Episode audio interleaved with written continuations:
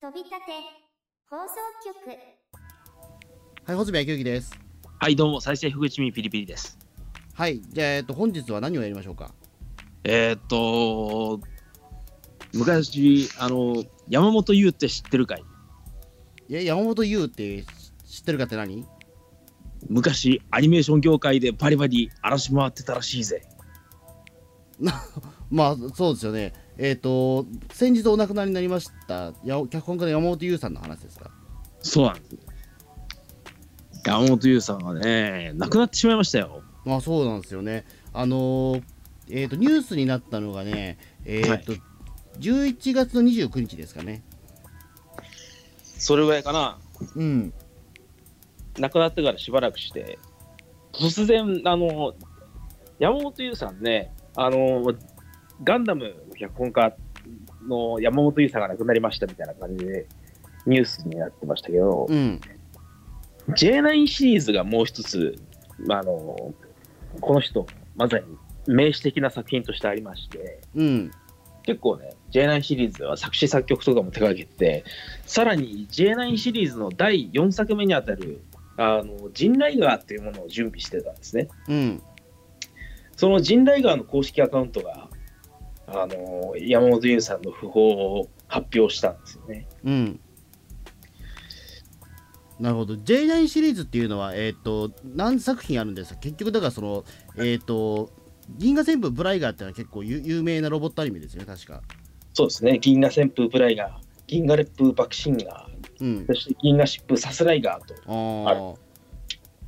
そっか俺ブライガーはねちょっとだけ見たことあるんだけども俺他のやつは見てないな、うん、えー、と現在、あのー2018年12月現在ですと、Amazon プライムビデオでサスライガーも解禁されまして、J9 シリーズ3作品が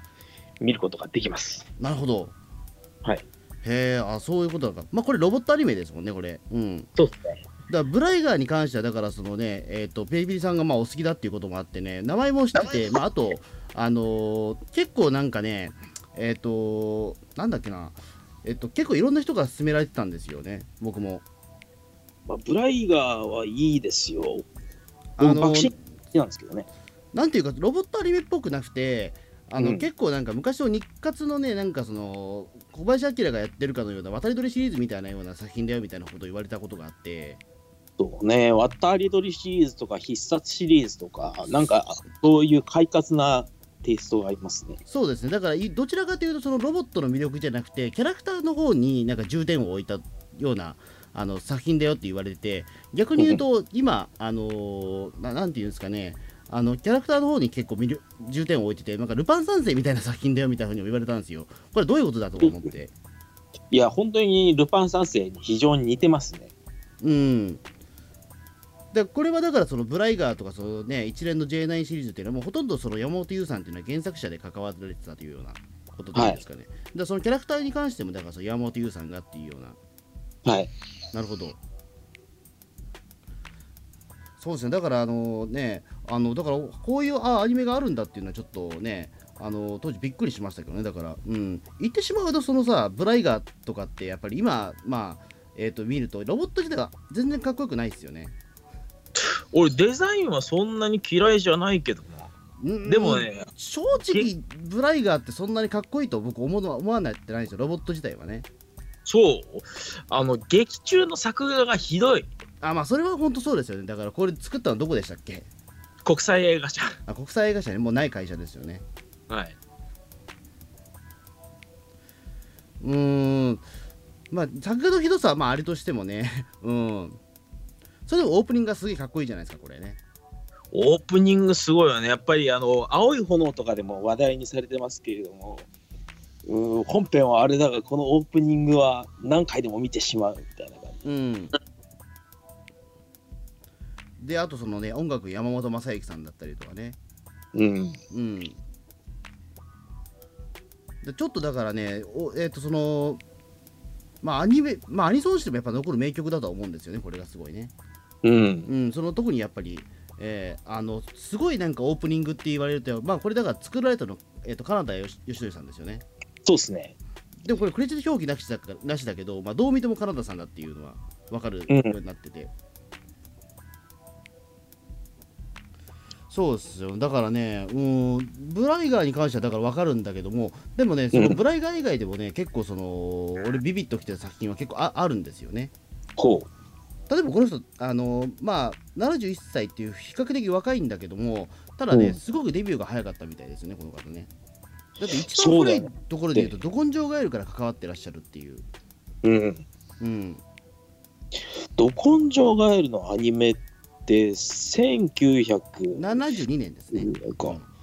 え、でも待って、ジャングルクローベイはもうそのあたりですよでもあジャングルクローベイって60年代じゃないんだ。じゃないじゃないです。ジャングルグローベイは、あの、えっ、と、ど根性ガエルとほぼ同時期だったと思いますよ。へえー。あ、あのジャングルグローーベイ、俺もちゃんと見れてないんですけど、まあ、そもそも最近うん DVD ボックスになったばっかだけども、ベイ関わってるメンバーは、だから、その、えー、ど根性ガエルからほぼほぼスライドされてたりとか、あとはその、うえっ、と、高畑勲さんがね、やられたりとかうんうん。してるので、だから、いわゆる A プロ的なね、あの作画もあったりとかして、面白いですよ。うん。あと、だから、うんキャラクターの原案はこれね、宮崎駿さんなんですよ。へえ。実は言うと。まあ、だからね、そのあたりからもう、だえー、と72年ぐらいだとな、山本優さんとかいくつだったんだろうか。28歳ぐらいか。遅咲きな方なのかな結どうなんだろどうなんでしょうね、そこがちょっと分かんないですよね。えっ、と、でも一応、73、一応、えっ、と、ウィキペディアを見たら、1973年頃、プロの脚本家としてデビューという形う。です、うん。うん。まあ、大体そのあたりですね。うん。うん。でもそれからね、でもいろんなその、えーヒット作にやっぱ関わってますよ。うん。あのゼロテスターとか、ハリケーンポリマーとかも脚本やってるし、うん。うん。で、あとね、えー、とヤッターマンにも関わってるし、そもそもタイムボカンシリーズはずっと関わってらっしゃいますね。そうね。うん。まあ、ただ、えー、とそこで言ってもやっぱりそのシリーズ構成っていうことで言うと、あのメインライターっていうことで言うと、えっ、と、初は、えっ、と、多分これはなんだえっ、と、ロやっぱロボットアニメか、でもそれも。えっ、とゴー、ゴーディアンがどうやら初のシリーズ構成らしい。俺これ知らないな。うーんとね、シリーズ構成っていう肩書きがつくのは多分ゴーディアンからなんだろうと思うんですけど、あの全体的な、えー、と統括として多分メインライターとして入ったのはね、ブロッカー軍団マシンブラスターだと思うんですよ。おっと、なんだそれは知らないぞ、俺。まあ、結構ね、あのニッチっていうかマニアックな作品なんですけ俺れど全も然、知らない、それ。何それ。もうエルエレパス、タタタタタタ、行くぞ、アタックで、えー全然知らない。え、えそれ知らなスいパロボとか出てます、それ。全然出てない。ですよね。出てほしいんですけどね。まあ、スパロボを出され出たって言われたらもうもうもう俺も分かんないんだけども離れてこるれスかパらロボ出てほしいんですよね。ブロッいカわゆーるでも軍これも団チームが国際映画社ですかでももしかしてこれはね、どこ国ですか際映画社ではなくて、日本映、あの日本アニメーション。ああそっかそっかはいはいはいロボットがね、信じられないぐらいダサいんですよ。やっぱダサいロボット ばっかですなないこれみたいな。いやもうね、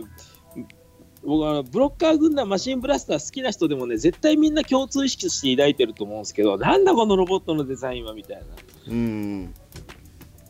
あそうかあとねあのこれは知ってるわえっ、と超合体マネするも銀河イザーは知ってますよなんで銀河イザーは知ってるのあのこれねちょっと事情があって、うあのん。岩佐洋一さんが昔ねあのなんかカルト怪獣図鑑みたいなものを書いたんですよ本でね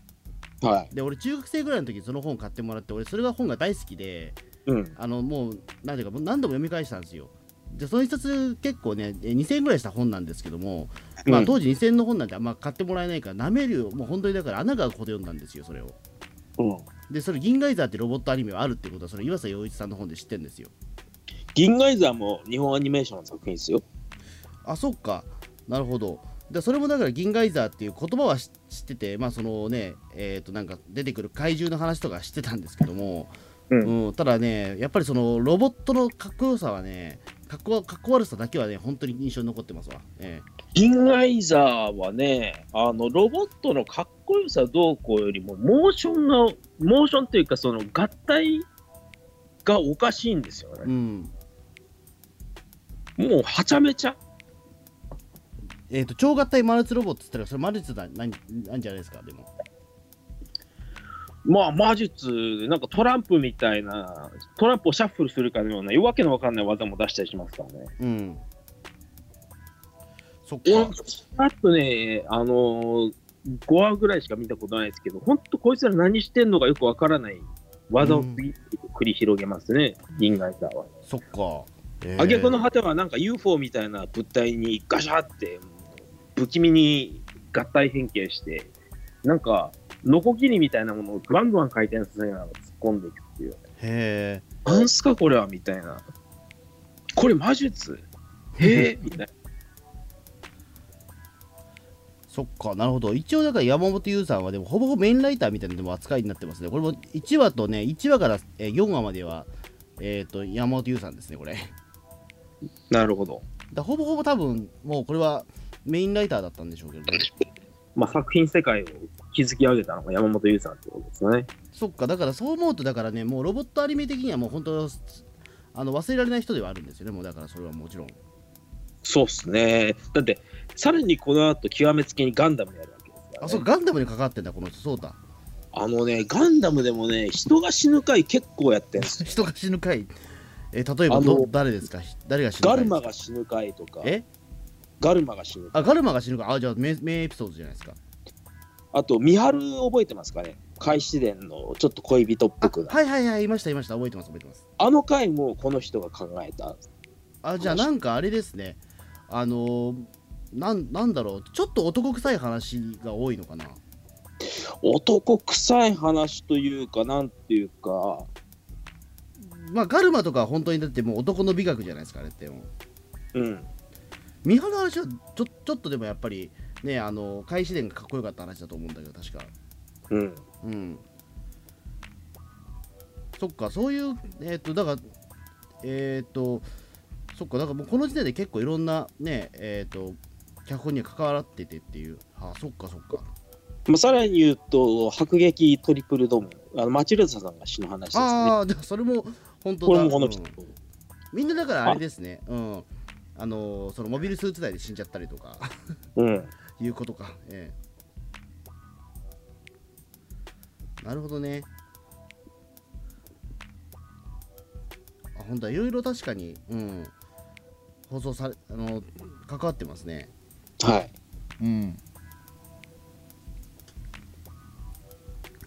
おー全然そのあたりはねうん分からなかったうんそっかそっかあとはだからね、えっと、もう僕らの世代とはちょっと離れるんだけども、うんあの多分今の40歳ぐらいの人は多分どちらかというと藤子アニメのイメージが強い人も多いと思うんですよ。この人、藤子作品で、いわゆるドラえもん以外を相当手がけてますよね。いわゆる藤子不二雄ランドですよねだから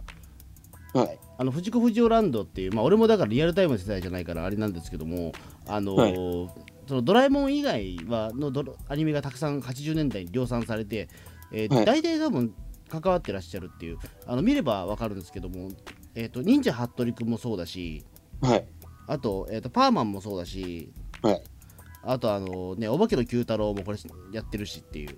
はい。であと,、えー、とチンプイとかもやってるっていう藤子ライターだったんですね。そうですね、だから本当にね、うん、藤子系はだから80年代はとにかく強いですね。あとだからほら、あの俺はもうあんま詳しくないけど、うるせえやつらもこれ、シリーズ構成でしょ、これ。えっ、と、初期はそうですね。ああそうかそうか、長いからね。のーうるせえやつらで、あのー監督が、あのー、押井守さんだと思ってる方が多いと思うんですけど、うん。途中で変わられます。あそうなんだ。うん。うん。終盤とか、押井さんテイスト全くないですよ。まあ、まあ、なるほど、推しデイスとかね、なんとも僕はわからないから、やっぱり、ちょっとね、あんまり詳しくないんですよ、実を言うとね。うーん、なんすかね。不気味なテンションで続いていくあの文化祭みたいな、うん。それがいつまでたっても終わらないみたいな、うん。なんなんか高橋留美子さんの原作をベースに、独特のあの怪奇ワールドっていうのか、そういったものを手掛けた機内がありますね。なあるのほど劇場版だけピックアップして見ていても、あのおすいさんがメインで関わられてた、特にまあ傑作と言われる2と、うんこれ以外の作品と相当テイスト違いますからね、やっぱり。うんそれはわかるうんなんなん何作か見たからわかるそれはうんうんテレビアニメでもそういう現象やっぱ起きてますよ。そっか山本優さんの場合はだからそれは本当に1年ぐらいですかただ最初の1年もないそうっすね感じそっかだ結構だからそう思うとね歴史的な作品にも関わってるしあとは個人的にちょっと推したいのはねあとあの、うん東秀夫アニメは結構関わってらっしゃいますねはい。これは非常に当時はあの原作ファンからは非常にあまり良くない反応だったらしいですね。まあ正直言うとな奈良子 SOS の話でしょそれははい。奈良子 SOS は確かにあのアニメと漫画はもう全くの別物なんですよはい。あの俺もだから一応何話か見見たしましたけどやっぱ違うなと思って、まあそもそもまあいぶっちゃけて言うと「ナゴ SOS」ってはい。あのそこまで面白い作品じゃないんですよ原作自体もねあ、原作も面白くない。僕は僕は実は言うとそこまで乗れてない人なんですよはい。あのまあ東秀夫自体が実はそこまで僕得意じゃないんですけどはい。あのー本当にだからねまあいい感じのまあでも逆に言うと東秀夫のちょっとそのねえーとまあ SF 的なちょっと濃さが逆に抜いたことによってあの本当に、えーとまあ、ごく普通のやっぱり女児向けアニメになったなっていう感じはあったんですよね。はい。うん、そこで言うとまだコロコロポロンの方が面白く見れた気はする俺の方は。うんはい。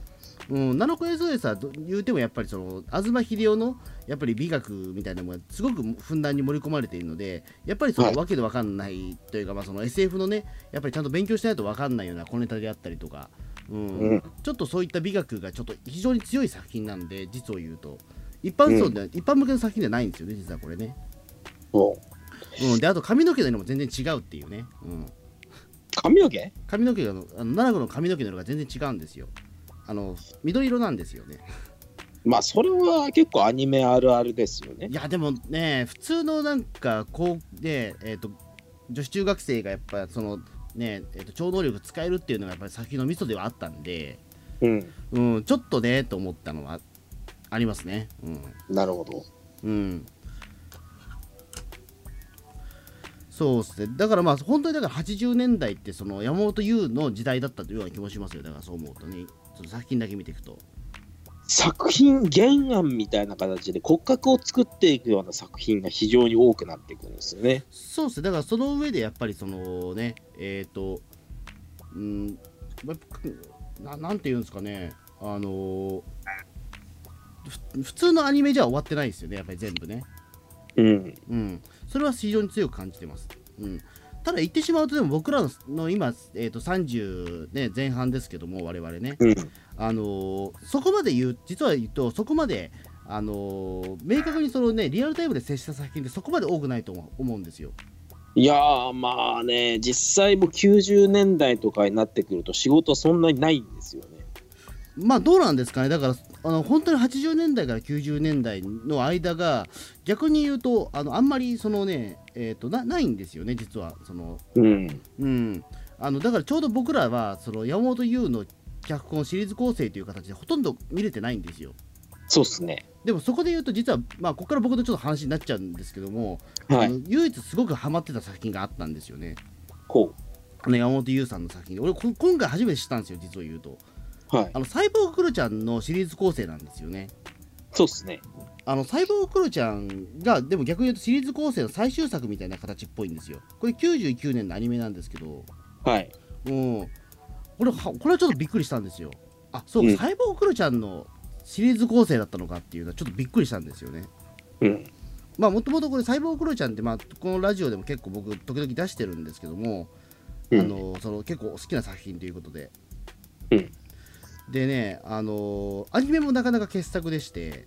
うん。まああのサイボーグローちゃんね、僕すごいあのなんなんていうんですかね、あのコミックボンボン当時読んでて、あのうん一番楽しみにした作品なんですよ。まあ普通のその、えっ、とまあ話をし追っていくと、まああの普通の猫があのまあ細胞手術を受けてまあその最強の猫にされるって話なんですけども、あの、う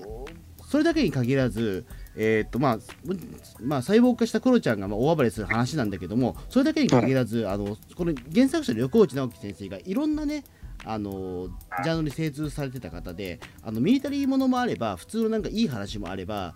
あのーなんかもう本当にギャグも素晴らしいしあとそうんのなんか SF 的なものもすごく詳しかったりとかしてあの普通のギャグアニメじゃないようなえっ、とそうですねあの作品に仕上がってたんですよね。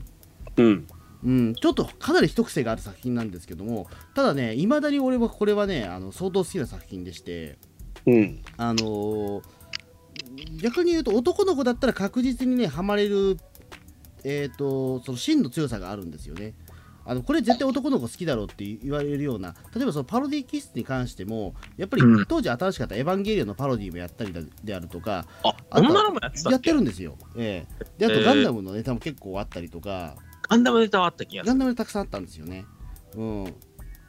であとはそのね横内直樹先生自体のそのやっぱりあのワードセンスが高い人なんですよこの人とにかく、うん。あのふとした一言がめちゃくちゃかっこいいっていうハードボイルドの要素もハードボイルドの要素もね非常に高いんですよ。おううん、だから本当にね、あのーんもう,、えーななんもう男の子だったら確実にはまるだろうっていう要素が結構盛りだくさんの作品なんですよね。うで、いん。まだにそのね、えっ、と、まあ、もともとこのかい、えっ、と、サイボーグロちゃんのアニメっていうのが、まあ、あの、作っていた会社がね、途中倒産したことによって、うん。あの、まあ、途中で放送が打ち切られたっていう悲しい出来事もあったんですよ。だから作品的には全然不詳でも何でもなかったんだよね。そうそう、あの、当時すごいね、視聴高視聴率取ってたらしいんですよね。うん。あの、とあの当時はだからあれだっけ、土曜日の8時に、えー、と放送されてたんですけど、うん。あの土曜の8時って今はだからそのほらえっ、と全ね小学校とかさあの完全宗教2日制ですけども細胞クロちゃんがやっていた1999年から2000年代っていう2000年の初めあたりっていうのは完全宗教2日制じゃなかったんですよ。うん。うん。なん,、えー、となんで、あの普通に、えー、と見てたら、えーとで8時台ってほらやっぱりほら、あの下校の時間にかぶっちゃいますからあの、うん月の半うち半分は見れないんですよ。うん。でもまあ僕ずっとビデオ撮ってたんですけど、うん。うん、あのだからちょっとねあのそこの中で高視聴率が取れるっていうのはなかなかね珍しい出来事だと思うんですよね。うん。逆に言うと子供以外子供以外は見ないし逆に言うと子供は一番見づらい時間帯っていううん。っていうねあの、えー、とかなり不利な状況に置かれていたのにもかかわらず話によると,、えー、と5%以上取ってたらしいんですよ視聴率をねあ結構そこそこいい視聴率取ってますね。そうそうそううんであの当時だからそのえー、とコミックボンボンなんで月刊誌なんで、まあ、原作とかもね、あのまあ、結構限りがあるっちゃあるんですよやっぱりあの月に1本原作あるわけで月に1本原作が新しいの出てこないわけですからうん。うん、だから後半はねあのオリジナルエピソードになったりするんですけども特にこの最初の方はね、あのーその横内直樹先生がずっと書いていた原作をベースにされてるのでまあこれが面白いんですよ、とにかく、うんうん。でもこれアニメーションのシリーズ全体を通してみるとオリジナルをベースにしてない作品の方が多いみたいですね。どうだっけなえーっとねオリジナルを、まあ、後半見るとそうですねオリジナルをベースにしてない作品の方が多いかもしれないでもでも多分当時出してた、えーっと原作に関してはほぼほぼ回収してるはずですこれへえ。うん。で、これね、えっ、と、今俺、サイボーグロイちゃんのウィキペディアでびっくりしたんですけども、うん。あのー、7割方山本優さんだったんですね、これ。うんこれびっくりだな。シリーズあのだから構成ってそんなにやってるいやのこれはとんと結構とんでもない数になってますね。あの何がすごいかっていうと、まず1999年10月2日にあの山本優さんがまあその1話を書いた後は、えっ、とね、来年のその翌年の1月22日まで、えー、と17話にわたって山本優さんしか書いてないです。へえ。うん、山本優さんしか書いてない。これはすこごれいすと。ごいね。うん、でほとんどもうあの脚本に関しては山本優さんの、えー、と完全に作品ですよね、これはもうね。うんうん。もちろん原作はあるんだけども、確かにだからね、あのいやものすごくだから原作読み込んでたんだな、多分山本優さんが。うん、あの全くだからその俺原作ファンだったからあのアニメもね、ちょっとだからそのどうしても規制とかあるんですよ結構そのサイボーグロジャーでグロテスクなシーンもあったりするんですようん。あのね人をこ、まあ、人を殺すシーンもあるしその、うんねえー、と猫を殺すシーンとかもやっぱりなんか目玉が飛び出しちゃったりとかっていう結構容赦もないシーンもあるんですようん。あの普通のギャグアニメなのにでもね、うんそれもちゃんとただやみくもにグロテスクなことやってるわけじゃなくてきちんと理由があったりとかしてそこがまたかっちょいいと思ってたんですよ俺はうん。でそこで言うとねあのアニメ版はちょっと表現がマイルドになったりとかして、うん。あのーそこはそこでちょっとね当時の俺としては不満だったところもあるんだけどもただそれ以外にもやっぱりその極力横内直樹色を強くさせようあの残そうと思っているあのーなんかその痕跡見えたのねやっぱりアニメでもうん。うん、だからそこは本当にあのいいアニメだなと思ってたんですよね。うん。うん、だからそこにだからこの山本優さんがすごく関わっていたというのはちょっとびっくりしたんですよ。あ、しかも、四辻高尾さんも関わってるんだ。四つ高尾そうですねだからこれ、えー、と17話まで山本優さんが書いてある四つ高尾さんが入ってますね。いやー、山本さんが大ベテラン呼んだですねこののか方なも。ね。あこの方ね、もう80年代に差し掛かると、もう演出の方に行っちゃったってイメージがあるのね。あそうなのこの人。うん。あのーブライガーとか、サスライガーのチーフディレクターだし、うん、お茶目、あのーあの、なんだっけ、神物語うん、コロコロポロンうん。とか、もうあれも総監督だし、あとね、二人高っていう、俺よく知らないんだけど、えっ、とあれですサンデーのやよつしえっ、と新谷薫ですよね確か。そうそうそうそうそう、あれもアニメ版総監督ね。サイボーグクロちゃん、ヘロヘロ君とボンボンのやつに脚本で関わってるんですね。すごい関わってますねそう思うとうんまあねだからあので結構だからそのね今サイボーグクロちゃんとかって、まあ、そのさっき、まあ、倒産したっていうこともおっしゃっていたんですけども、まあ、実はうん権利関係がちょっと複雑になっちゃってるみたいで今ねあ、そうなの最近はなんあのーまか、あアニマックスとかで見やすくなってるみたいな。ミヤアニマックスとかでは問題はないんだけども例えばそのソフト化に関してはねちょっと多分いろいろ面倒くさそうなんで実を言うとそうなんだ。あだからねビデオも途中まで出てあの打ち切りになって、その後 DVD ボックスとかも出てないんですよこれおマジか。うんサイボーグクロちゃんの DVD ボックスはないんですよ結構悲惨な事態ですね。悲惨な事態でしてであの結構その無法地帯になっちゃってるみたいでしてあの、本当は良くないんだけどニコニコ動画とかで無法アップ無無断アップロードされたものがうん。あのずっと消されずにいたんですようん。でずっと消されずにいたもんなんであのいろんな人が見たんですよサイボーグクロちゃんのアニメ版はだからね全然その1999年生まれてない人とかもサイボーグクロちゃんのファンってたくさんいるんですよへえ。うん、で逆に言うと今でも新しいファンをどんどん作り出してるっていうちょっとすごい実は作品ではあるんですよね。そうなんだ。うん、であとそのね僕はだから当時そんなにアニメその昔の昔のアニメとか詳しくなかったからあの、うん分かんなかったんだけども実はガンダムとも深い関わりがあるっていううん。あの音響監督があのガンダムの人だっていうそうなんだ。あの松浦紀義さんっていう方はいはい。があのずっとややられててでこれも実はあの遺作だっていう。ええ。あのまあ、遺作ではないか、えっと確かね、もう一本確かあったと思うんですけどですけども、このサイボーグクロちゃんにはすごく関わってらっしゃる方でっていう、音響監督として。だか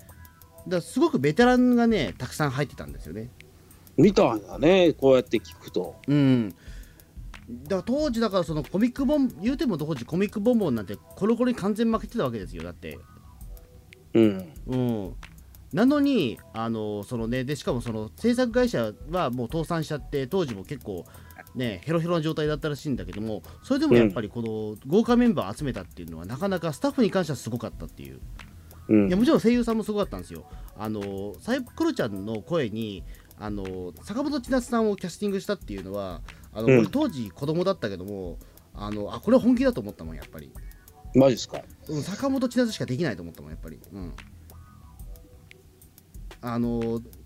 でね坂本千夏さん当時だからまあえっ、と、まあ、幼女のキャラクターとかばっかやってたんですけどもはい。そうですねだからまあトトロのメインも始めてねあとセーラームーンでもやりましたよだからその男の子からまあその女性になるセーラースターズの一味をいや一人をやったんですけども、はい。うん、でもやっぱりその凶暴な坂本千夏ってあんまり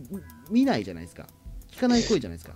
うーん、最近はザンボット3の陣合平の代役とかそういうのもやるようになりましたけど、それは本当に最近の話ですかね。そうだからその多分陣カッペにキャスティングされたっていうことも多分サイボーグクロちゃんが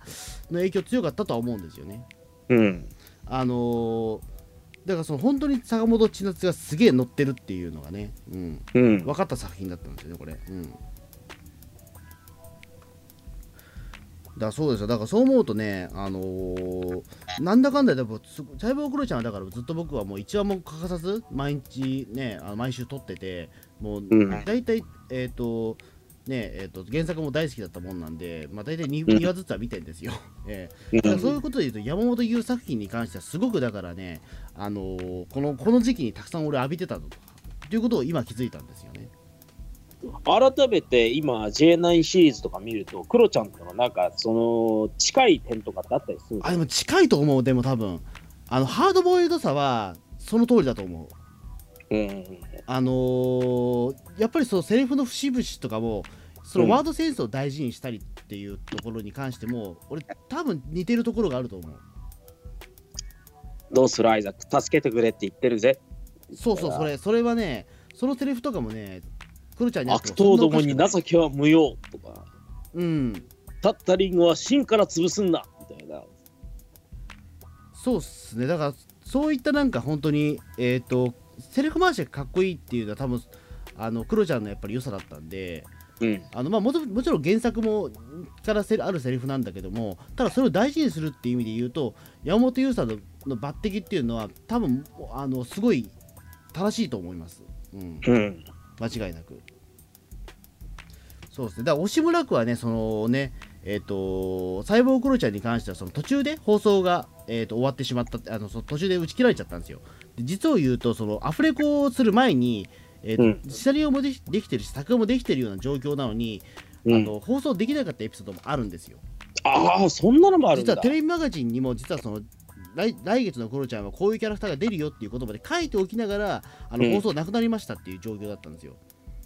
えーっとアフレコが終わってないいや、アフレコ終わったって話もあるんですよ、でも。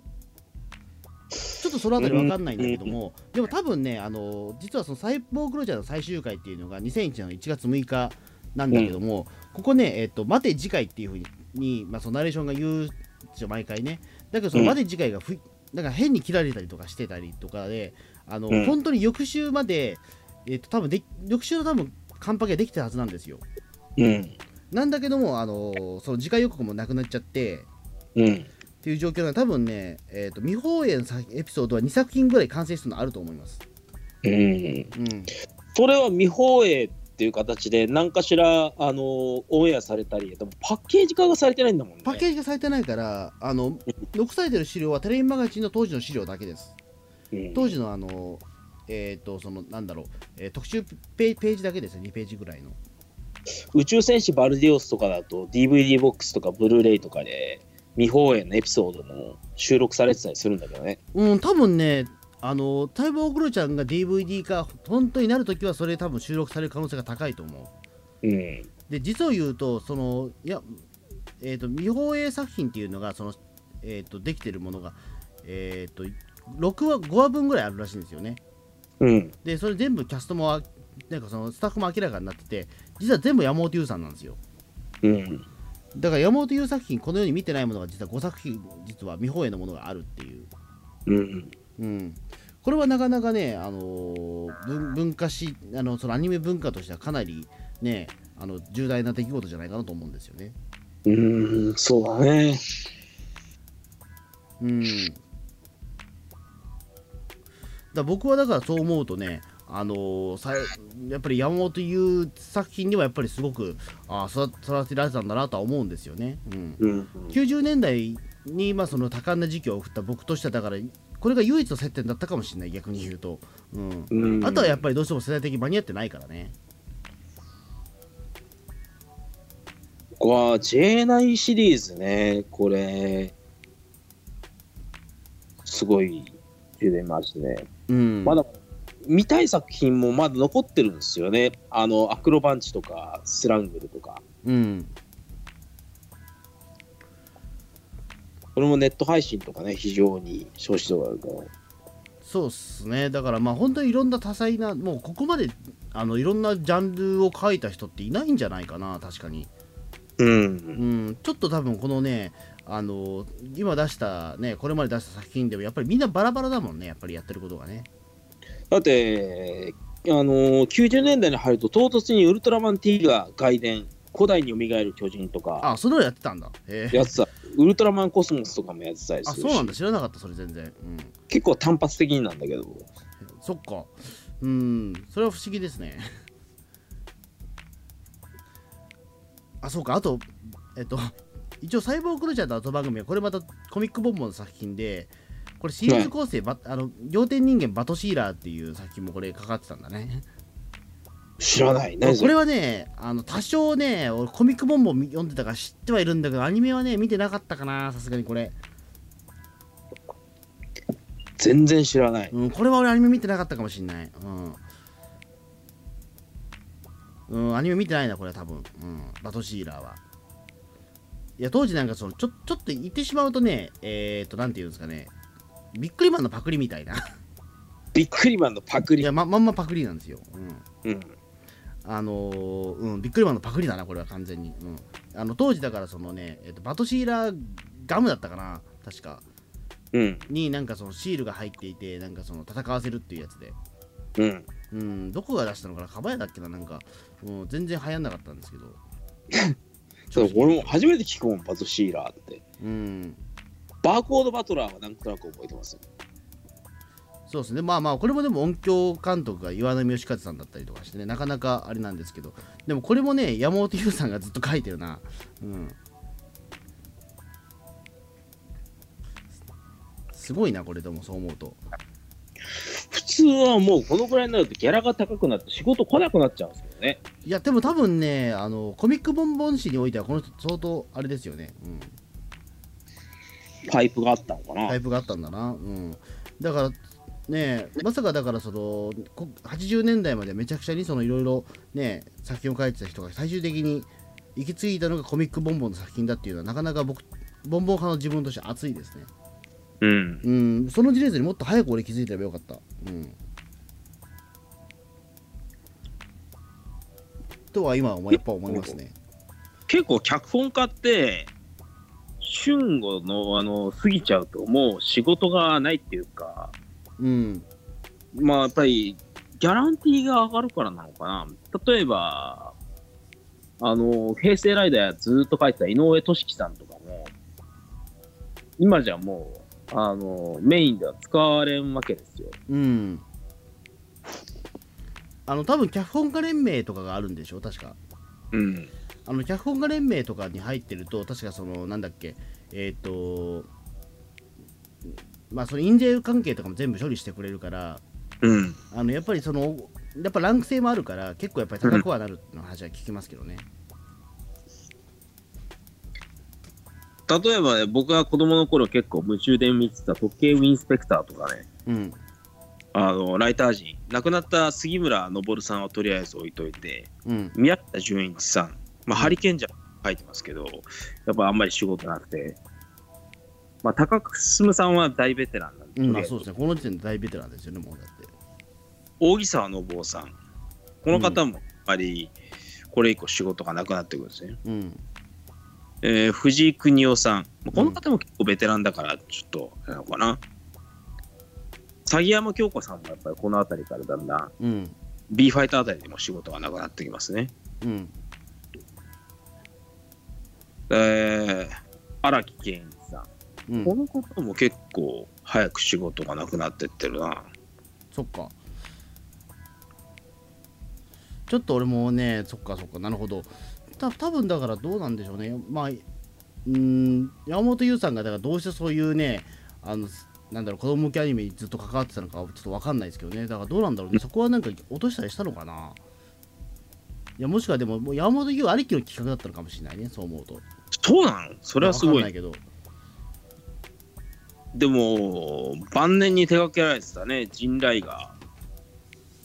その勢ジ力ジンライガー、そのなんだっけ、えっ、と、その J9 シリーズ最新作みたいな形で、なんかその、はいまだ全然その、なんていうか、えっ、と、アニメ化とかも決定はしてないけども、その山本はい優さんがずっと、なんかこう頭の中で構想したものを今、はいなんとかアニメ化しようじゃないかみたいな動きだったんでしょ、一時期ね、スタジオピエロで制作が決定しましたみたいなことも発表してたんですけどあね。そうなんだでもなんか、あれ何も続報がないみたいな感じで。続報がないっていうのはだから、えー、とどうどうなんですかねだからそのうんやっぱり企画書は持ってったんだろうけどもうん。いやあのやっぱギリギリやっぱり難しかったみたいな形なんですかねでも制作決定って発表してたのにね。あそっかうんそれもちょっと不思議ですね、うでん。山本優さん的にはだからそれが最後のやっまあ最最後とは思ってなかったんだろうけどやっぱりそれが実現できなかったのは本当残念なんでしょうね、そうだろうね。うん、走行は残っまあそのね、まあ、どこまで脚本をかけられたかわからないけど、そのキャラクター設定うんぬんかんでも全部ね、うん、あうんるわけですから。だからちょっとそれはね、だから今後どうなるかね、えー楽しみなところではありますけども、いやー、でも多分無理ね、かジンなもバはうもう無ね、理ですかね。作るの無理だと思う、これ。まあそのね、まあ山本優さんのその意思を継いで誰かがやってくれれば、もしかしたら実現できるかもしれないけども。いや、でもこれ山本優さん一人のバイタリティで引っ張ってったところが非常に強いと思う。まあそうですよね、一人の脚本家がね、あのその頭にあるものを実現したいっていうふうに、やっぱり呼びかけていたわけですからね、うん。それは難しいかね、やっぱり。そういうパターンってなかなかないよね、だからあの俺知ってるパターンで言うと、うんなんだろうね、あのその一人の情熱によってっていうことで言うと、あのトラック野郎ぐらいかな。トラック野郎。あのトラック野郎はそもそもあの相川欽也があの原案なんですよ、あれって。はい。相川欽也がだからそのトラックやろうっていう話を考えたこれ実現してえなっつって東映に駆け持ってでそれはでじゃあ,、あの誰がいいのかってなって菅原文太だってことになってそれであの企画がスタートしたっていうで最初はだからそれもかねそれ1本一本だけの予定だったんだけどもヒットしたことによって、えー、とななもう10作ぐらい作られる作品になったっていう、うん。うん、そのやっぱり相川欽也の情熱がその実を結んだっていうパターンうんまあ、ありますよね。まあ、他にも多分いろいろあるとは思うんだけども、確かにその脚本家っていうことで言うと、仁義なき戦いもそうだったかな、もしかしたら。笠原和夫が確か結構がっつりあのこれをしたいって言ってたような気もするけど、うん、うん。そうですね、だからまあど、どうなんですかね、この先ね。うんうん。まあ、チンライガーは幻の J9 シリーズとして埋もれていくんだろうな。うん、そっか。これ設定、絵のビジュアルとかね、音楽とか、結構外堀は相当可能固まってた方なんですけどね。うーんそうかじゃあどうどうなんですかねだからこの先うんいや、普通にもう空中分解でしょうね、こそっれは。か残念ですねせっかくそこまで来たのにね、うんうんまあ、山本優さんも71歳で亡くなるとやっぱ思ってなかったでしょうから結構ね、意外と若くして亡くなりましたね。うん今競技71歳って言ったらなかなかねうん若いですよやっぱそれはまだまだ現役、全然ベテランじゃない現役バリバリでできる年齢でございますからうん。うん、そうですね。だからそこだけは本当にね、あの残念だったところではありますけども。うん。でも、そういうロボットアニメとかにアダルティーな雰囲気を非常に持ち込んだ人ですよね。なるほど。例えば、銀河テープブライガーとかだと、ベッドシーンとかがあったりするんですよ。うん、山本優さんの作品だったか、ちょっと記憶定かでないんですけど。うん、でそういった要素をあの取り入れる度量のあるフィールドを作った方っていう。うん。そのやっぱアダアダルトという、まあそのね、やっぱりだからハードボイルドだったんでしょうね、うん、そこで言うと。うん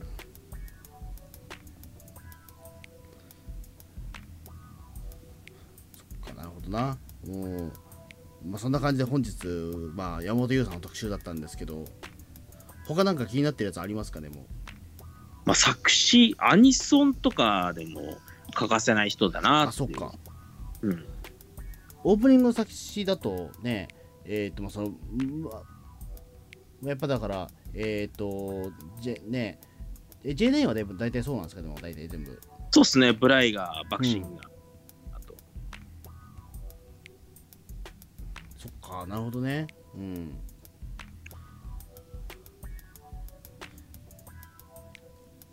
じゃあまあそんな形で、まあ、今日はあれですね、はいえっ、と山本優さんのと追悼特集という形ではいはいじゃあ本日はどうもありがとうございましたどうもありがとうございます